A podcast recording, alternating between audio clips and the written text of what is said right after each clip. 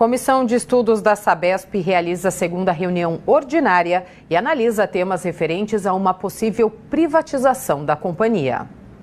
Está tramitando na Assembleia Legislativa projeto de lei para viabilizar a privatização da Sabesp, Companhia de Saneamento Básico do Estado de São Paulo.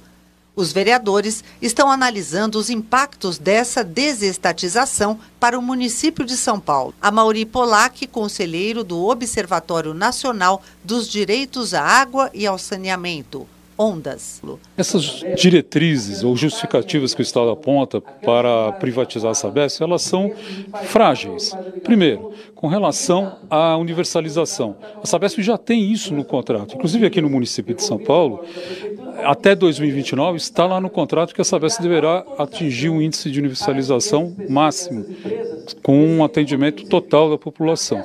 Com relação a antecipar a meta de universalização, não existe outra empresa no país capaz de, de atender essa universalização para 2029. Nenhuma outra empresa tem a capacidade técnica, gerencial e de obtenção de recursos financeiros para atender essa meta. Unidades regionais de água e esgotos, as URAIS, foram regulamentadas por decreto.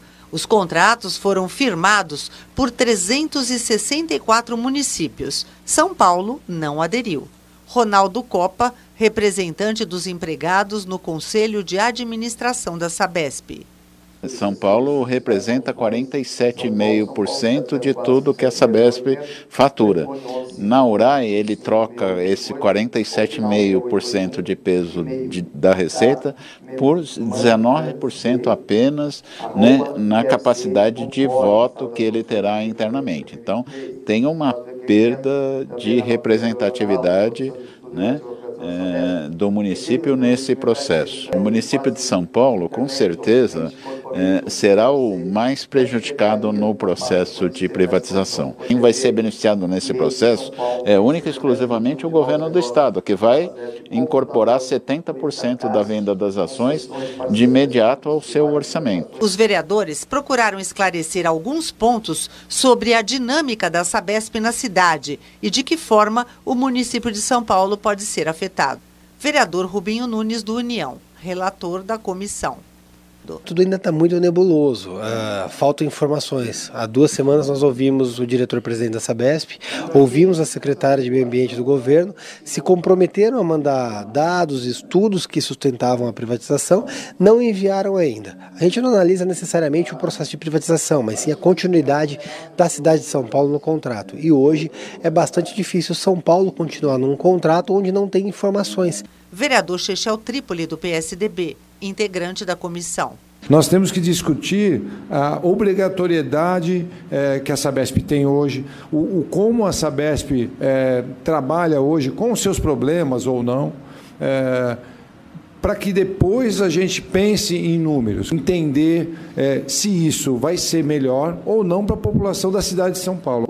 Vereador Hélio Rodrigues, do PT, integrante da comissão. O que está por trás da privatização da Sabesp são essas duas coisas: caixa para o governo do Estado e um futuro um negócio extremamente rentável para os próximos 10, 20, 30 anos. A gente está dando de bandeja 20 anos o nosso contrato com a Sabesp.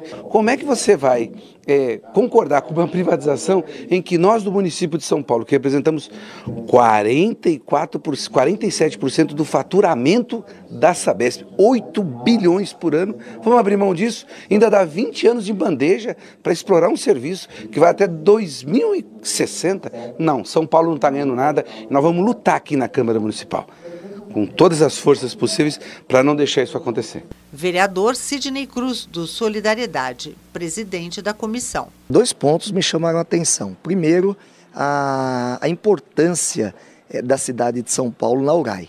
Né? Uma cidade com uma capacidade de arrecadação que equivale a quase 50% do faturamento da Sabesp. Só ter 19% no percentual de peso na hora de decidir é uma distribuição que, ao meu ver, uma distribuição completamente equivocada. E outro ponto que me chamou muito a atenção é com relação à quantidade de pessoas é, que não são atendidas com recebimento de água potável. Nós estamos falando na cidade de São Paulo de quase um milhão de pessoas.